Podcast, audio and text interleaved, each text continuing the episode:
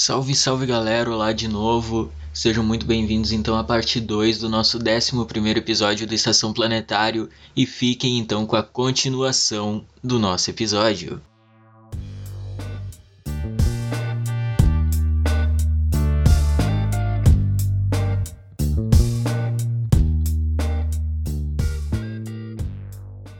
Então, o, assim, buraco negro fato não emite luz, né? Assim, é, é, aquela coisa, né? Emite, mas não emite, né? Emite por conta, se você leva em conta o aspecto mais geral, que entra radiação Hawking, tudo, mas enfim, ao pé da letra não emite, né? Porque na verdade não é o buraco negro que está emitindo, né? Mas enfim, o, não, não emite nada, né?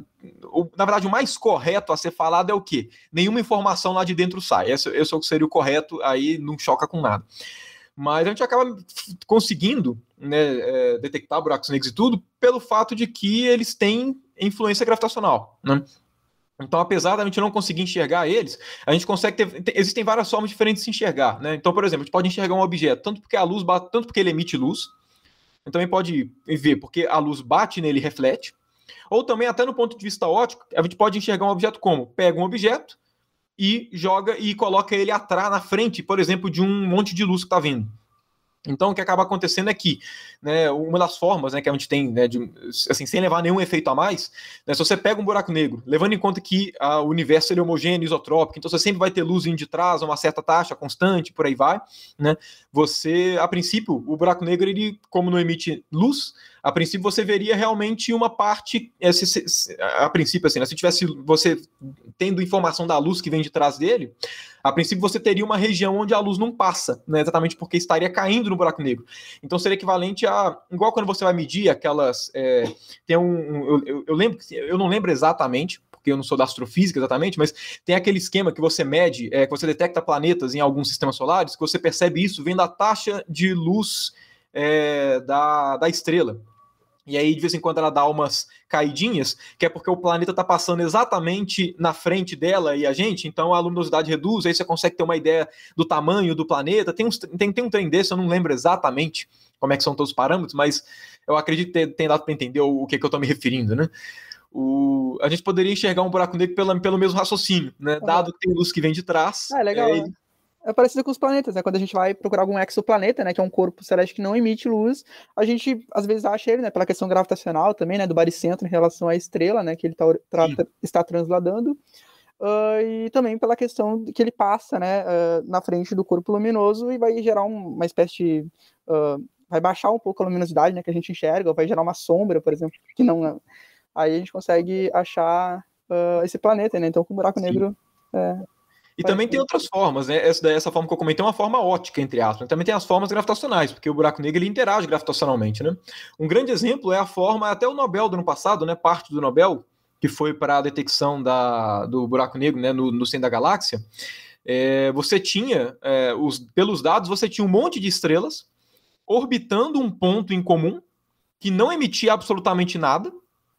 Então, se era um ponto que não tinha nada, parecia que não tinha nada, porque não saía a luz dele, um monte de coisa orbitando esses caras, e o que a gente faz era o seguinte, dado que esses planetas estão orbitando, dado o formato das órbitas, a gente consegue falar, né, dado que a gente conhece as leis de órbita, a gente consegue falar como é que é a massa do corpo que está ali dentro. Então a gente tinha a massa do corpo, eu não lembro quanto que era, mas era milhões de vezes a massa do Sol. E além disso, é, tinha uma órbita que passava muito perto muito perto desse ponto que estava todo mundo orbitando. E aí, dado essa órbita que passa muito perto, a gente consegue falar o quê? Qual que é o maior tamanho que esse corpo pode ter? Porque, obviamente, né, se, um, se um planeta, se uma estrela está orbitando um ponto, obviamente o planeta ele tem que ser menor do que a distância da estrela até o centro onde ele está orbitando, né? Porque senão a, a estrela ia se chocar com o que está ali no meio. Então, assim, pela órbita, a gente consegue ter uma ideia do maior tamanho possível. E aí, pela, e aí, pelo maior tamanho possível e pela massa que a gente conseguir detectar, necessariamente tinha que ter um buraco negro ali no meio. E aí era é outra forma de detectar. Também tem por lentes gravitacionais, né? Também é uma outra forma. Parte de lentes gravitacionais talvez seja uma das formas mais interessantes, né? Porque faz com que, depende, se você tem um buraco negro, é, existem algumas vezes que você vê a mesma galáxia idêntica em duas partes diferentes é, da, do céu. Né? A mesma galáxia, que é por quê? Porque você tem o corpo massivo, a luz que saiu de trás, a luz que saiu desse corpo, é, ela contorna o buraco negro tanto por, uma, tanto por cima quanto por baixo, o buraco negro curva esses raios de luz, os raios de luz chegam em você, então você tem lá um buraco negro e você tem a mesma galáxia, por exemplo, em cima e embaixo ou de um lado e do outro. E você percebe que é a mesma usando espectroscopia, né? Enfim, tem várias coisas que você consegue perceber. E você fala, poxa, é, são idênticas. Idênticas, mesmo tipo, mesmo formato, mesma composição, mesmo tudo e meio achatadas, né? Aí você consegue saber, você consegue inferir que tem um corpo ali no meio, né? Enfim, é, por formas gravitacionais que a gente, né, que a maior parte das, das detecções acabam sendo é, é, determinadas. Né? Então, inclusive, esse negócio de, de lenteamento gravitacional é bem interessante, porque a gente tem sempre essa noção que a luz viaja em linha reta. A gente vai ter sempre essa noção. Por exemplo, se eu pegar, ligar a lâmpada que está atrás de mim colocar minha mão na frente vai fazer a sombra exatamente no formato da minha mão, porque vai ser a linha reta dos raios de luz. Mas, basicamente, o que o lenteamento gravitacional é, né? A luz ela acaba viajando em linha reta através de um caminho torto. O lenteamento é gravitacional é uma deformação no caminho que a luz percorre, né? Então, uma exemplificação mais mais leiga, talvez, seria essa para o lenteamento gravitacional. Uh, bom, agora só retomando, né, já que a gente já sabe como achar né, um buraco Sim. negro, vamos dizer assim, como detectar eles, uh, a gente já sabe mais ou menos o que é e como que se forma então um buraco negro, né? Essa é uma pergunta assim muito massa, né? Como se forma, o que gera um buraco negro, uma coisa que sempre existiu ou uh, ele é resultante né, de um ciclo estelar, como funciona? A forma mais, mais fácil, pelo menos, é o, o de, de, ver a formação de buraco negro, pelo menos é a forma mais corriqueira, né? Que seria por formação como a, um dos processos, um, um dos resultados finais da morte de uma estrela, né? Que a gente pode pensar assim, a forma mais fácil de, de, entender a formação de buraco negro é como? É pegar, buraco, é pegar estrelas que não vão formar um buraco negro e pensando o que, é que aconteceria se a gente fosse aumentando a massa dela com o passar do tempo, né? À medida que a gente fosse, à medida que ela fosse morrendo, né? Então imagina que você tem uma estrela não tão grande, ok? É, obviamente, isso que eu estou falando é muito. É, não, não, não tão grande, é um parâmetro relativo, né? Mas enfim. É, vamos fazer por escalas, né? Mas assim, primeiro, então, sei lá, você tem uma estrela é, que é, a, a, gente sabe que uma estrela ela mantém, ela é estável, né? O, o, por conta tanto da. Existe um colapso, existe uma força de, gravitacional que tende a fazer com que a estrela queira colapsar naturalmente, porque ela tem muita massa, né? E a, e a gravidade é uma força central. E também, só que da mesma forma, ela funde, né? ela, tem, ela gera é, energia em termos de fusão nuclear, que faz com que você gere uma pressão externa também, né? Que, que contrabalanceia com essa pressão né, de, de, implosão que a força gravitacional gera e ela fica estável. Né? Tem uma força para dentro, você tem uma força para fora, a estrela fica na boa, de grosso modo. Né? É, a ideia é, com o passar do tempo, né, o combustível da estrela vai, vai acabando. Por quê? Porque a gente sabe que ah, as estrelas inicialmente elas começam né, fundindo o hidrogênio em hélio, e aí isso libera energia. Depois o hidrogênio acaba. Aí ela começa, dependendo da estrela, ela começa a fundir é, hélio para formar elementos mais pesados. Né? Cada vez que a gente vai aumentando a massa do, do elemento formado pela fusão, menos energético fica a fusão, e aí né, menos, menos, menos pressão ela consegue exercer para fora. Mas a ideia é que em algum momento o combustível dela vai acabar. Não tem muito jeito, né? Uma hora acaba. É fazer o quê? E aí, na hora que acaba, o que a estrela começa a fazer? Ela começa a implodir. Né? Ela começa a colapsar, por quê? Porque a força que a gravitacional sempre vai existir, mas a força que leva lá, que tende a equilibrar a força gravitacional, né? Que faz com que ela queira explodir, né? Em vez de implodir, ela some porque o combustível nuclear no centro dela acabou. Ela vai reduzindo, reduzindo.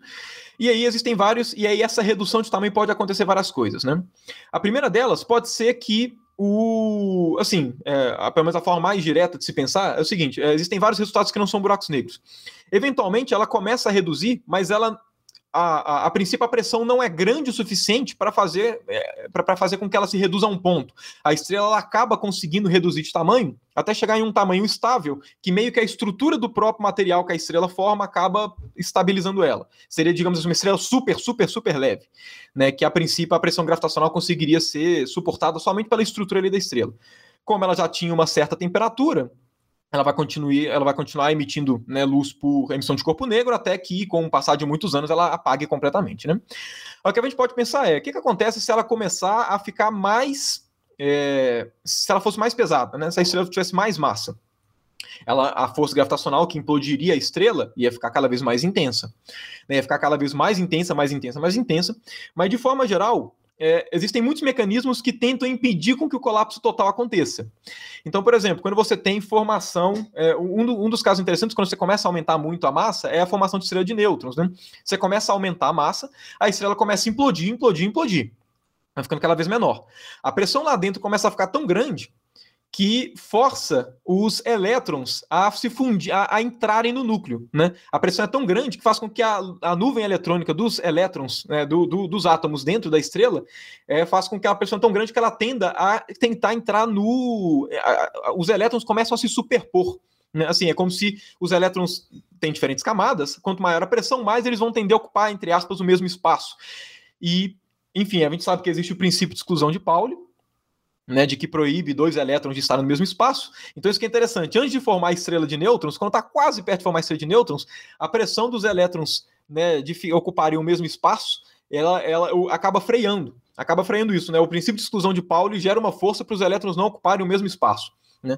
Mas, enfim, aí se você aumenta um pouquinho mais a, a, a massa da estrela, a, a pressão já começa a ficar tão grande que você começa a fazer com que os, nu, com que os elétrons se fundam com os prótons. A pressão é tão gigantesca que eles acabam entrando, né, entre aspas, né, nos prótons. Não acaba entrando, né? Obviamente um, um nêutron não é um próton, não é um próton, não é um elétron dentro do próton, né? Mas assim, acaba fundindo. A gente sabe que existe um processo, né, que é próton mais elétron gera um nêutron e acaba formando uma estrela de nêutrons. E aí o que impede da estrela de nêutrons implodir é porque nêutrons são férmions, têm spin fracionado, e também existe um princípio de exclusão de Pauli que fala que dois nêutrons também não podem ocupar o mesmo espaço, as, ou ter as mesmas propriedades. Então o princípio de exclusão acaba freando. Só que eventualmente a coisa, a pressão é tão grande, tão gigantesca, né, a massa é tão grande do corpo, que a força gravitacional ela se opõe e ela é mais intensa do que todas as forças que tentariam, né, reduzir, tentariam não gerar esse colapso. Então o corpo começa a colapsar, colapsar, colapsar, nada vai segurando, ele vai ficando cada vez menor. A gente sabe, né, pela relatividade, que existe um ponto específico que a partir que a partir do momento que a massa toda ela atinge esse determinado ponto, né, vamos chamar de uma situação crítica, necessariamente, obrigatoriamente vai formar um buraco negro, né? Inclusive o Penrose ano passado ganhou o Nobel, né, por conta é, de mostrar isso teoricamente, né? de que necessariamente vai acontecer. Então, isso é bem interessante. Buracos negros eles são objetos que acabam se formando, pelo menos no colapso estelar, por conta disso. Né? A, a, a estrela é tão densa, mas tão densa, que quando acaba o combustível, ela começa a implodir, não tem nada lá dentro que gere pressão suficiente para frear essa implosão, ela vai colapsando, colapsando, colapsando, vai ficando tão densa que vai chegar um momento que vai gerar aquela região em que a velocidade de escape é maior do que a velocidade da luz. E aí nada vai conseguir sair, inclusive tudo vai tender a ir para o centro né, e aí forma a singularidade que, que dá, né, que dá o que, que é, na verdade, a definição do buraco negro, né? O buraco negro ele é uma singularidade com, com é, encoberta do, exter, do exterior. E, enfim, né, eu, eu, espero não ter sido tão, tão enfim, tão é, não entendível nessa explicação, né? Cara, na real eu entendi pra caramba. Né? Na real foi é, muito, riqueza muito de detalhes. É, é, a riqueza de detalhes foi, foi incrível. foi, foi muito massa.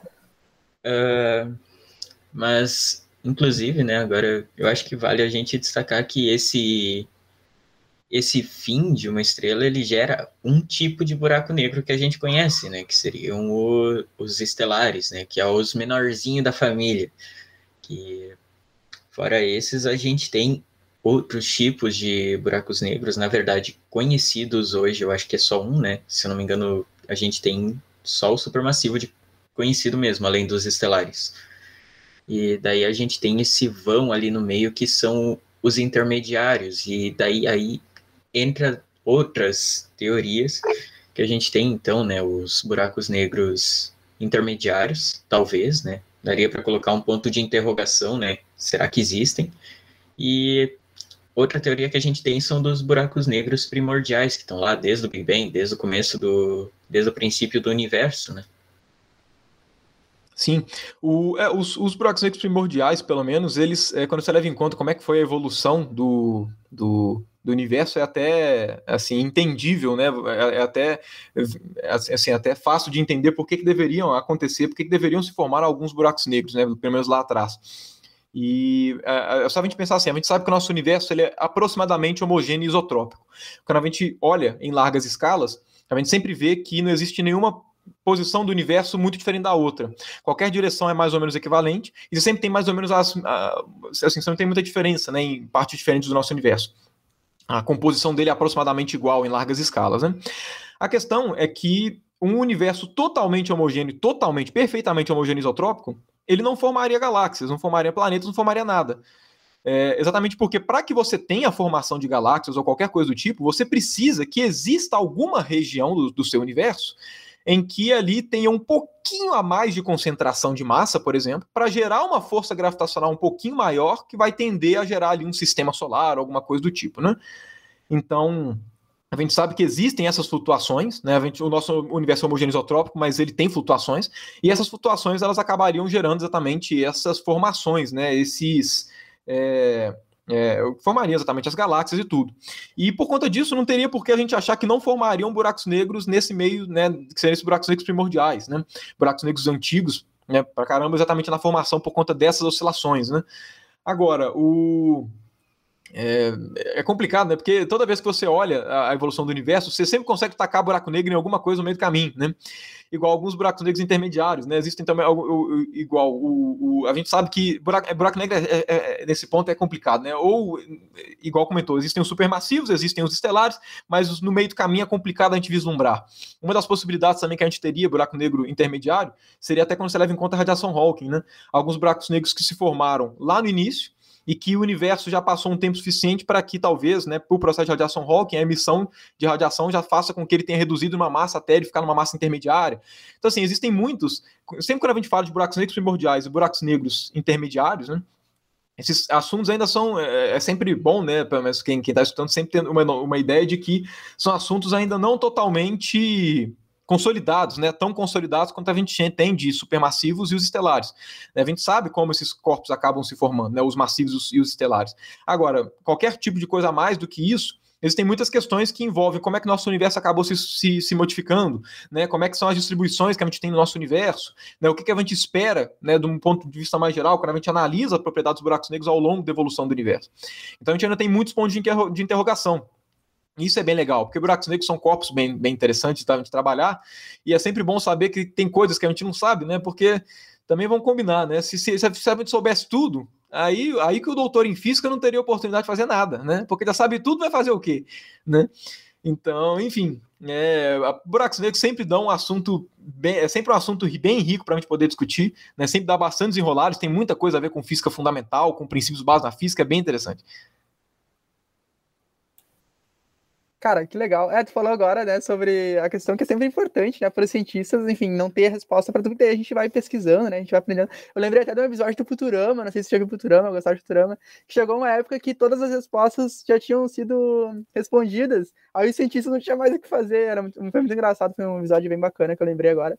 Mas assim, uh, falando de buraco negro, né, que é um assunto muito massa, e qual é a diferença, cara, entre um buraco negro e um buraco de minhoca? Existe o buraco de minhoca? Que diferença que tem aí? Que todo mundo comenta né, sobre o buraco de minhoca. Ah, mas é que o buraco de minhoca tá aí, né? A gente, se a gente entrar dentro, a gente vai sair em outro lugar do espaço, né? A gente ouve bastante isso na sessão, né, Samuel? Aí, cara, qual que é a diferença aí? Existe o buraco de minhoca? Então, o, a diferença, assim, existe uma diferença muito grande entre buraco negro e buraco de minhoca.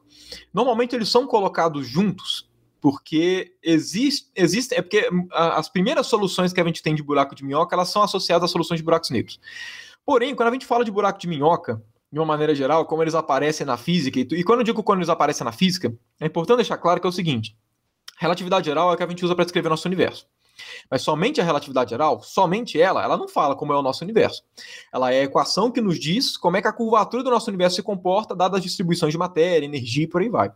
Porém, é, é uma equação matemática. Ela é uma equação para espaços métricos, serve para muito mais coisas que só matemática. É igual quando a gente vai fazer um grande exemplo, né? Só para colocar assim, quando você vai fazer uma questão de cinemática. Né? Ah, você jogou uma pedra do prédio. Quanto tempo demora para cair no chão? Você chega numa resposta positiva e numa resposta negativa. Agora, você pode falar que a pedra caiu no chão em um tempo anterior de você ter jogado ela, porque o tempo é negativo? Não faz sentido. Você filtra a sua solução matemática de acordo com as questões físicas que a gente tem. Então, a gente tem requerimentos físicos. Olha, se eu comecei a olhar agora, não faz sentido pensar em tempo negativo, enfim, é um exemplo simples, né? Mas, o... então o que que rola? Quando a gente fala buraco de minhoca, e na forma como muita gente acaba interpretando buraco de minhoca, é, eu, eu, uma analogia que eu gosto de falar, as interpretações que a gente tem de buraco de minhoca, muitas vezes, ela é da mesma natureza do tipo. É, a terceira lei de Newton nos diz que se a gente fizer uma coisa ruim com uma pessoa, a gente vai receber uma coisa em troca, porque toda ação tem uma reação. Seria um raciocínio semelhante a isso, entende? O ponto, no ponto de vista lógico, tem, tem você, você consegue perceber a origem. Você percebe, se uma pessoa fala para você que a terceira lei de Newton vai te falar isso, ela te, te diz isso, você fala, isso está errado, mas eu entendo de onde a pessoa tirou isso. Então, assim, o que, que rola? Buraco de minhoca, na verdade, como é que são. Então, só para esclarecer inicialmente. Quando a gente fala de buraco de minhoca, a gente fala de, de, um, de, um, obje, de, um, de um objeto um pouco mais geral. É, e é aí que começa a ser filtradas algumas coisas que, já, se vocês forem procurar na literatura, vocês encontram buraco de minhoca e também os outros que são os buracos de minhoca atravessáveis. Tem essas duas categorias. Porque, por exemplo, vamos lá, qual é a primeira forma que aparece? Qual é o primeiro tipo de buraco? Só para deixar claro né, o que seria buraco de minhoca. Qual, que, que a primeira, assim, qual é a primeira noção que a gente teve de buraco de minhoca que apareceu? É uma noção que vem junto com o buraco negro, né? Quando a gente vai pegar a solução de buraco negro estático, que é, aquela, que é a solução de Schwarzschild. Quando você vai descrever um buraco negro, no ponto de vista da relatividade, na sua extensão máxima, você percebe que existe na solução do buraco negro uma forma de você descrever dois universos separados. Então, por exemplo, você fala assim: como é que é um universo que contém um buraco negro? Qual, qual é a solução dele? né? Enfim, com toda aquela noção, ah, um corpo que nada que entra consegue escapar, a velocidade de escape maior que a velocidade da luz, enfim, como é que é esse corpo daí que acaba aparecendo? Quando você chega nessa solução, você chega na solução de que vocês têm um buraco negro e dois espaços exteriores. O que a princípio parece uma coisa esquisita, porque se a gente está pensando no buraco negro, qual é o espaço exterior ao buraco negro? É o nosso espaço, é o nosso universo. Porém, quando você descreve matematicamente, você chega em dois espaços que têm o mesmo buraco negro associado. A diferença de um espaço para o outro, né, você pode acabar vendo como relacionado como se um o tempo passasse para trás e por aí vai. Enfim, tem algumas questões do tipo. E, inclusive, você acaba vendo, né, por conta disso, existe um monte de coisa na física que a descrição é muito mais. É que assim, igual, tanto de buraco negro, também tem a parte física de partículas, que fala assim: a solução ela é análoga à solução que a gente conhece, só que com tempo invertido. Aí é muito comum você achar na literatura uns treinos desse, uns, algumas coisas do tipo assim: cientistas descobriram um universo que o tempo passa ao contrário. Aí você fala, pô, que merda é essa? Então, assim, eu, mas, mas não é porque tem nada, não tem nada a ver com isso. É só porque é uma forma errada de se interpretar a coisa. Então, o que acontece? Quando você pega o mesmo buraco negro associado a dois espaços diferentes, a princípio você poderia pensar, existe alguma ligação entre eles? E existe. Você existe uma superfície que você consegue pegar que passa por um espaço e que passa pelo outro. Essa superfície é o que todo mundo deve conhecer como ponte de Einstein-Rosen. Se você joga, né, tem aquela, aquela, aquela imagem conhecida, né, do que seria um buraco de minhoca tal. É, só que uma coisa que é importante deixar clara é que normalmente o que, que se chama de buraco de minhoca? O que se chama de buraco de minhoca é quando você tem duas soluções de espaço-tempo quando eu digo duas soluções, eu digo assim, duas regiões distintas de, de, de espaços-tempos, né, assim, duas regiões disjuntas, como se fossem dois universos, que podem ser unidos por uma superfície. Mas não necessariamente essa superfície você consegue atravessar.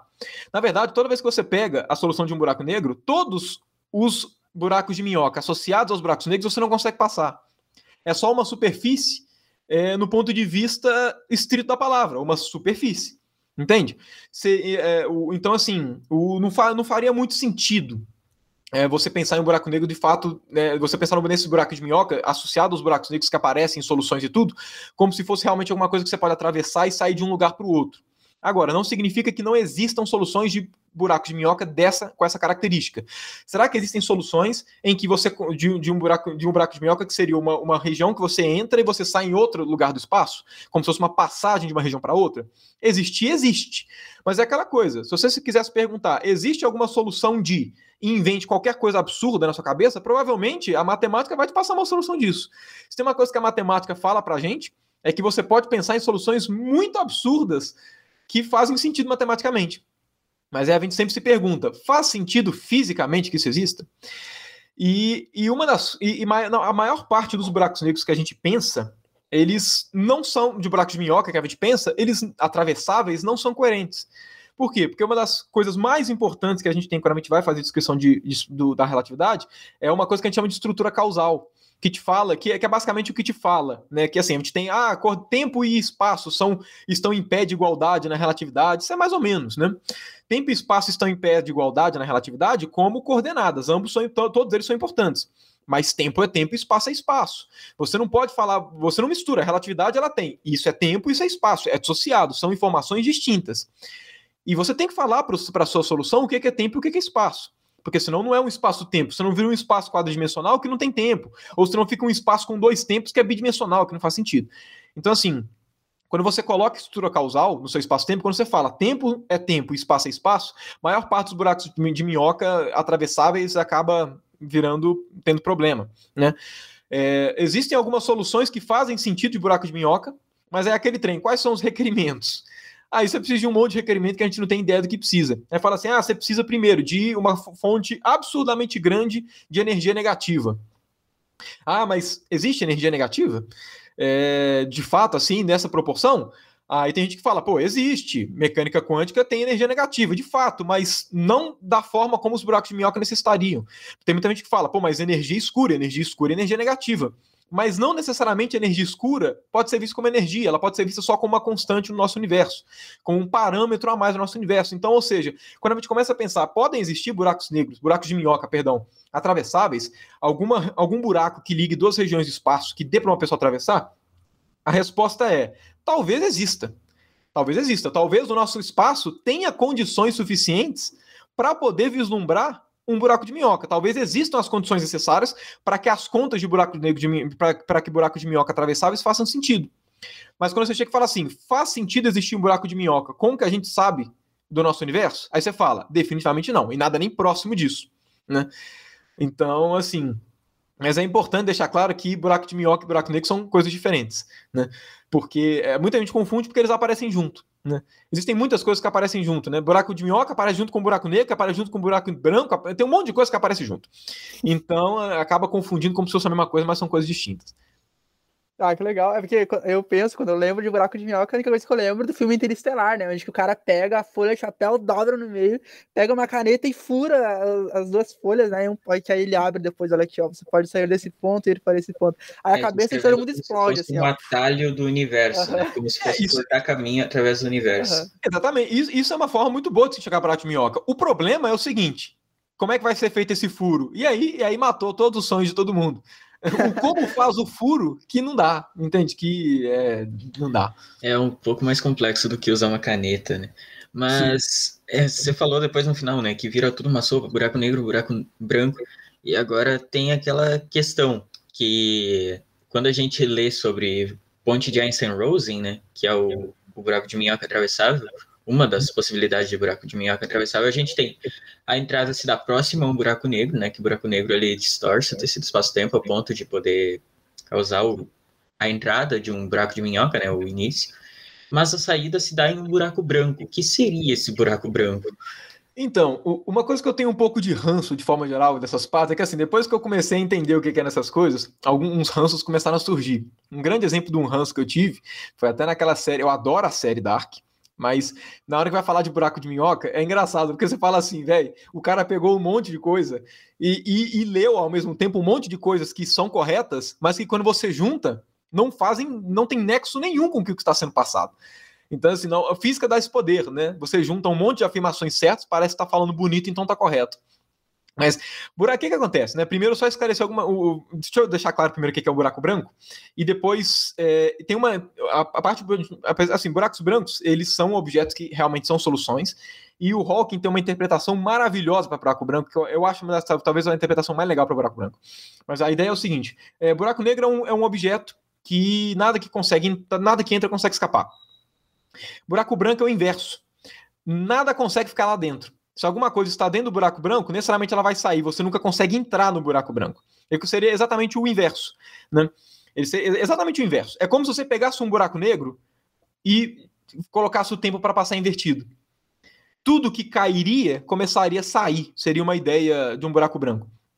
Qual é o problema de um buraco branco no ponto de vista físico? Né, quando eu falo qual é o problema, dá a impressão que é um problema só. Né? Na verdade, buraco branco, ele quebra. Existem, existem problemas, existem coisas na física que eventualmente têm alguma desavença com algumas leis físicas. Agora, tem coisas que quebram todos os princípios físicos existentes naquela área.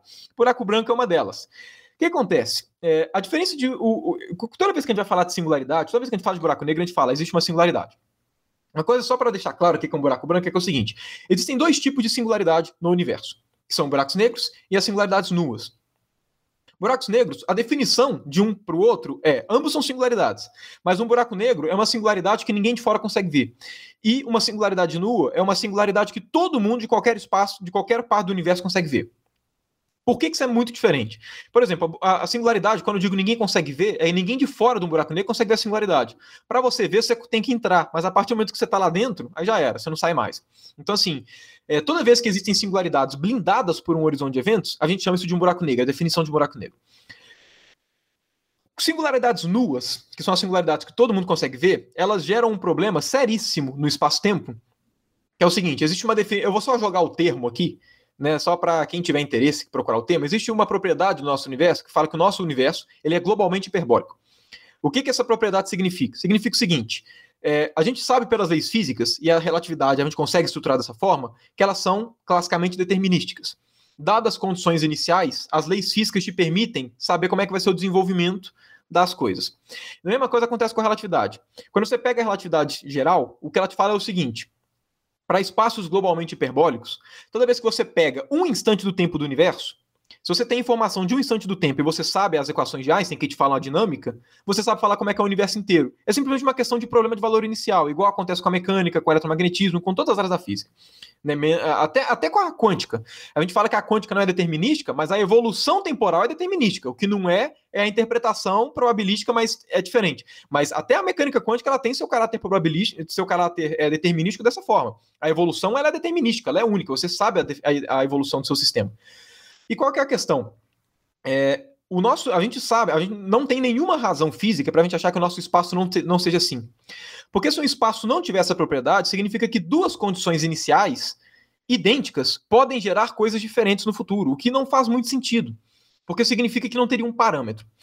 Existe uma propriedade que te fala o seguinte: toda vez que você coloca singularidades nuas no espaço-tempo, você perde esse caráter determinístico. Você não consegue falar nada a respeito da evolução do universo. Não, não consegue falar nada. Absolutamente nada. E isso não faz muito sentido fisicamente. Existem muitas razões físicas para a gente levar em conta que o nosso espaço ele tem que ter essa ideia de, dado a condição inicial, a gente sabe falar evolução. Não tem nada que desminta isso. Na verdade, existem só, só existem argumentos a favor dessa ideia. E o que acontece? Buracos brancos são singularidades nuas porque são singularidades que todo mundo consegue ver. Então, singular, buraco, é, se, se, um buraco branco e, e, uma das coisas que quando você coloca singularidade nua faz, uma, uma, das coisas que acontece no nosso universo é que passa a ter uma, você passa a ter uma certa ambiguidade no tratamento de tempo e espaço. Aquela coisa que eu comentei que chama estrutura causal, que fala que tempo é tempo, espaço é espaço, ela não é bem determinada quando você tem singularidades nuas. Por isso que fisicamente não faz sentido. Então a gente poderia pensar assim, beleza, singularidades, é, buracos brancos, na verdade, são corpos que são soluções matemáticas, mas não faz sentido fisicamente, é igual ao tempo negativo. A forma mais natural, toda vez que você pega uma solução de buraco negro, ela parece o buraco branco, é a solução de buraco negro estacionário, e você exclui a solução de buraco branco, porque não faz nem sentido a solução de buraco branco. Não faz sentido, a gente não tem nenhuma razão para achar que aquilo faz sentido. E realmente não faz sentido. A questão é que o Hawking colocou uma interpretação para buraco branco que é muito legal. Que é o seguinte: toda vez que a gente fala de solução de buraco negro, a gente está levando em conta a solução de um buraco negro estável. Depois que o buraco negro se forma, ele tem um período ainda que ele está se rearranjando e ele estabiliza numa configuração de equilíbrio. Essa configuração é a configuração que a gente descreve. Quando você pega a solução de um buraco negro estático, por exemplo, que é a solução de Schwarzschild, ela aparece o buraco branco, buraco negro, buraco branco, os dois universos é, juntos que eu comentei que eles aparecem na solução. O mais legal que eu comentei, o mais legal é que é o seguinte: é, a gente sabe que buracos negros têm comportamento termodinâmico. A gente sabe disso por conta da termodinâmica de buracos negros. Isso é um fato, né? Ninguém, ninguém põe isso em dúvida. Uma das coisas interessantes de que de comportamento termodinâmico, é, o Hawking escreveu isso em 76, um artigo muito legal. Mas assim, um dos, uma, uma, das questões da termodinâmica é que toda vez que a gente tem a termodinâmica, ela é definida para estados de equilíbrio. Como é que a gente define um estado de equilíbrio? O estado de equilíbrio é, por definição, um estado que não é mais. É, o estado de equilíbrio é aquele que o, que o sistema estabilizou. Um estado que o sistema não estabilizou, a gente chama de um estado de não equilíbrio, né? não estacionário. Existe uma propriedade fácil que a gente tem de distinguir se um espaço ele tá, ele se um é, existe uma maneira fácil de distinguir, né, se é se, se o nosso sistema está em equilíbrio ou não. Pega o seu sistema e inverte o tempo, faz o tempo passar de trás para frente. Se o seu sistema está em equilíbrio, passar para frente o tempo ou passar para trás é igual. Porque quando está em equilíbrio, é tudo idêntico, não interessa, o, o não faz sentido. Né? Uh, agora, se o seu estado não é de equilíbrio, se você inverte o tempo, você percebe alguma coisa esquisita acontecendo. Você percebe que a, a física se comporta de forma diferente. Um buraco branco, ele pode ser visto como um buraco negro com o tempo passando invertido. Se a solução de um buraco negro fosse só buraco negro e o nosso universo, a gente sabe que o buraco negro tem comportamento termodinâmico. Então ele é um estado de equilíbrio. Se você pega somente buraco, ne buraco negro e o universo e inverte o tempo, você chega na, na solução de um buraco branco e do seu universo, que passando o tempo invertido, que não é a mesma solução. Então, a princípio, quando a gente pensa só num buraco negro e o nosso universo, a solução não é uma solução de equilíbrio, porque se você inverte o tempo, ela é diferente. Mas se você pega a sua solução de buraco negro como sendo buraco negro, seu universo, outro universo e buraco branco, quando você inverte o tempo, o seu, a sua solução fica igual. Porque o buraco negro com o tempo passando ao contrário vira o buraco branco, buraco branco com o tempo passando ao contrário vira o buraco negro. Os, um dos universos com o tempo passando ao contrário vira o outro. E o outro passando ao contrário vira o seu universo. Então a solução do buraco negro, junto com o buraco branco e os outros dois universos, é uma solução de equilíbrio, que se você inverte a, o tempo, ele fica sendo constante. Então, o buraco branco, ele pode ser visto como a parte da solução necessária para você evidenciar que o buraco negro tem comportamento termodinâmico. Então, ela é a solução matemática que evidencia o comportamento termodinâmico dos buracos negros. Exatamente porque você precisa delas para você ter o comportamento de equilíbrio. Né? Então ela passa a ser não um aspecto físico, mas um aspecto de completo, assim, no sentido de existe esse corpo, mas ela passa a ter um aspecto físico na questão de fazer sentido o estado de equilíbrio. Assim, agora minha cabeça fez boom umas cinco vezes no meio dessa explicação. Cara, muito bom. Se colocou de uma forma incrível. E agora, atravessando o buraco de minhoca, né? Partindo para o princípio do filme Interestelar, eu vamos falar um pouquinho de ficção, né? Já que a gente falou bastante de ciência, vamos pegar e trazer um ponto de ficção. Que todo mundo que trabalha com essa área ou gosta dessa área, com certeza já assistiu o filme Interestelar. É um filme, particularmente, eu achei muito bom. Ele tem fundamentos científicos muito bons. Mas tem uma questão que lá no finalzinho do filme, né, eles usam a terceira lei de Newton para dar aquele impulso na nave da, da mulher lá. E para dar esse impulso, ele pega, ele se joga para dentro do buraco negro, o protagonista. OK. Quando ele entra no buraco negro, ao invés de ser destruído a nível molecular, né, que é o que a gente espera quando alguém entra num buraco negro, porque a diferença gravitacional ela é tão diferente de uma molécula para outra do teu corpo que vai te destroçar, né? É, ao invés disso, ele entrou em um em um outro lugar, digamos assim, que teoricamente a gente conhece como hipercubo. E o que seria possível de se encontrar em um buraco negro se a gente conseguisse tirar informação do horizonte de eventos? Se dentro do buraco negro a gente conseguisse retirar alguma, alguma informação que provavelmente teria lá. Então, é, no filme Interestelar, é assim, é, é, um filme legal, né, no ponto de vista tanto de filme mesmo, né, quanto do ponto de vista científico, tem muita coisa correta, né, o Kip Thorne foi consultor para poder fazer o filme e tudo, mas tem uma coisa que eu sempre comento, que de vez em quando a, as pessoas ficam meio boladas quando eu comento, que é assim, eu sempre falo, ó, o Interestelar tem muita coisa científica? Tem, mas também tem muita coisa Longe disso, tem muita coisa que é, que é uma licença poética, o que não tem nenhum problema. Né? Se você quiser, se, se, o Interestelar, ele, é, a gente tem que lembrar que ele é um filme, né? O objetivo dele não é ser um artigo científico, ele é ser um entretenimento. Então é óbvio que não tem obrigação de ser correto com tudo, né? Mas enfim, na, na parte entrando, né, assim, o Interestelar pode ter muitas coisas coerentes, mas a parte que entra no buraco negro é uma que delas que não é é, é uma das que, que, de longe não são coerentes. Na prática é o seguinte, é, seria o, aí vem duas questões, né? O que, que aconteceria se a gente caísse num buraco negro? É, tem a resposta mais justa, a resposta mais, é, digamos assim, coerente, e tem a resposta também válida, mas secundária. A mais coerente é o seguinte: não sei, ninguém sabe, ninguém vai saber, não interessa. Essa é a resposta mais justa. Por quê? Porque por definição, e de fato, assim, é igual. Ah, a gente falava que antes, eh, muita gente acha, às vezes, que algumas definições que a gente tem, elas acabam sendo é, mudadas por algumas questões novas que aparecem. Então, por exemplo, quando a gente fala que buracos negros emitem radiação, muita gente tem a impressão de que a definição de buraco negro muda um pouco. Porque, ah, como é, se nada consegue sair do buraco negro, como é que está me emitindo radiação? Mas o que a gente tem que levar em conta é que é o seguinte: algumas definições elas não mudam. A ideia de que nada entra consegue sair, nada no interior do buraco negro consegue sair, isso continua sendo um fato. Você pode inventar milhões de coisas que acrescentem propriedades para os buracos negros. Mas os buracos negros são, por essência, e isso é um fato, corpos que não dá para você tirar informação lá de dentro. Não dá para tirar. Por conta disso, vamos supor que a gente conseguisse fazer uma teoria maravilhosa e que convergisse, de fato, tem, fala certinho o que tem dentro do buraco negro.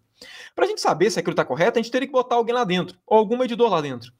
E por qualquer coisa que a gente fizesse, a gente nunca teria informação depois. Então, por definição, o que tem dentro de buraco negro é uma coisa inacessível. É, não dá para saber o que tem lá dentro. E isso, obviamente, permite com que o filme ah, é, explore, né? Explore isso. Dá para explorar também como um buraco de minhoca. Eu acho um abuso de linguagem, mas dá para explorar. Por quê? Porque o buraco de minhoca, a, a, a superfície que liga um universo com o outro é o horizonte de eventos. Então daria para fazer esse abuso de linguagem. Mas, assim, daria entre aspas. Né? Daria no ponto de vista, sim, só se você levar em conta isso que eu comentei, que o horizonte de eventos é o que delimita as duas. Mas se você levar em conta como é que as geodésicas se comportam no, na, numa questão de buraco negro, não tem jeito. Entrou no buraco negro, vai cair na singularidade. Não tem jeito. Vai morrer e é isso aí. Né? Entrou, já era. É, mas... vai morrer, tipo, bem morrido, assim, sabe? Exato, vai morrer bem morrido. É, não tem chance. Nem Exatamente. escapa.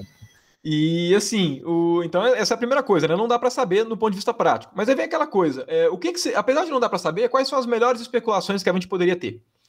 E aí vem aquele trem que é o seguinte, é, e aí vem exatamente a forma como a ciência funciona. Imagina que eu chegue e faço o seguinte: imagina que eu pego meu celular, eu faço o seguinte, eu vou pegar ele eu descrevo, eu vou pegar ele, eu vou jogar ele de um certo jeito, eu vou rotacionar ele, enfim, vou fazer ele descrever, né? Eu vou jogar ele para descrever uma parábola e vou fazer com que ele rotacione de um jeito completamente maluco ali. Sei lá, vou dar uma condição inicial para ele que ele faça um movimento todo doido. Imagine que essa condição inicial com um tipo de celular que eu tenho nunca foi feito na história da humanidade. Eu fui a primeira pessoa a fazer exatamente um corpo desse jeito com essas condições iniciais. Ninguém nunca fez isso. Nunca foi observado isso na história da humanidade, nem na história do universo. Se eu perguntar para vocês o que, que vai acontecer com esse celular, o que vocês vão falar para mim vai ser o seguinte: uai, pega as leis de Newton. As equações de Euler vão descrever, dadas as condições iniciais, como é que esse corpo rotaciona. A, a segunda lei de Newton vai falar como é que o centro de massa dele descreve. Através de uma junção do movimento de translação e de rotação, a gente tem a descrição completa de como vai ser o movimento. Naturalmente, ele vai fazer isso. Agora, eu poderia chegar para vocês e falar assim: mas como é que vocês têm certeza que essa é a solução? Ninguém nunca jogou desse jeito. Como é que vocês têm certeza? É uma condição inicial inédita. Ninguém nunca jogou assim para ter certeza que isso acontece. Então, como é que você tem tanta certeza que o que está escrito no papel, aí, que essa conta que você fez com lei de Newton, vai fazer exatamente a trajetória desse, desse celular? E a resposta é: porque em todos os exemplos que a gente usou, todas as evidências mostram que essas são as leis do universo. Poderia acontecer do celular não ser descrito pelas leis de Newton? Poderia né, mas já dando spoiler, não vai acontecer. Vai ser descrito pelas leis de Newton, porque a gente sabe que o universo funciona assim, porque não faltam evidências de que o universo se comporta assim. Mesma coisa para um buraco negro. É, dá para saber o que tem lá dentro? Não. Mas a gente pode falar o que tem lá dentro pela relatividade geral, né? Por quê? É, por, por, mais que a gente não consiga detectar o que tem lá dentro, né, seja uma coisa nunca acessível, é, a gente a, a, não faltam motivos para a gente ter certeza de que o universo é descrito pela pela relatividade geral. É, todos os experimentos que a gente fez, todas as evidências que foram testadas pra, com a relatividade foram várias. Não tem uma evidência experimental que contraria a relatividade. Existem previsões que não foram concretizadas, mas por motivos tecnológicos, existem um monte de coisa, tem muito experimento que a gente não consegue fazer por questões tecnológicas, mas todos que foram feitos corroboraram. Então, por que, que eu vou tentar fazer uma análise que não seja com a relatividade quando eu for descrever um buraco negro? Sendo que, inclusive, buracos negros são definidos pela relatividade geral. Então, por que, que eu não usaria isso? Então, por mais que não dá para saber, a outra resposta que a gente poderia colocar é: o que tem lá dentro do buraco negro é o que a relatividade fala pra gente. Porém, é aí que vem uma coisa interessante. O que, que a relatividade fala pra gente que tem lá dentro? Ela fala que tem pra, ela fala duas coisas. Tem a singularidade e não tem mais nada. É só isso. Tem a singularidade. Acabou. E o resto é espaço vazio. Agora, a singularidade é um ponto interessante. É um ponto que abre discussões. Por quê? Porque a gente sabe que a singularidade ela está em uma região muito pequena e tem energias muito altas. Então a gente sabe que necessariamente a descrição do entorno da relatividade a gente precisa de mecânica quântica.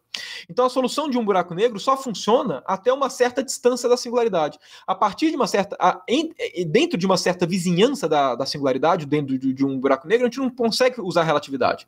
Porque a singularidade é, por definição, um objeto que é, diverge na, na, na, na equação de Einstein. E quando diverge, toda vez que uma teoria física fala, dá um resultado divergente, né, que não converge para algum valor finito, não é que a natureza diverge. É que o, que, é, o que, o que o, quando a coisa diverge, né, quando, a, quando a lei, né, quando a expressão física diverge, o que aquela lei física está falando para a gente é: olha, esse limite eu não dou conta. Eu dou conta do resto, mas esse daqui eu não consigo.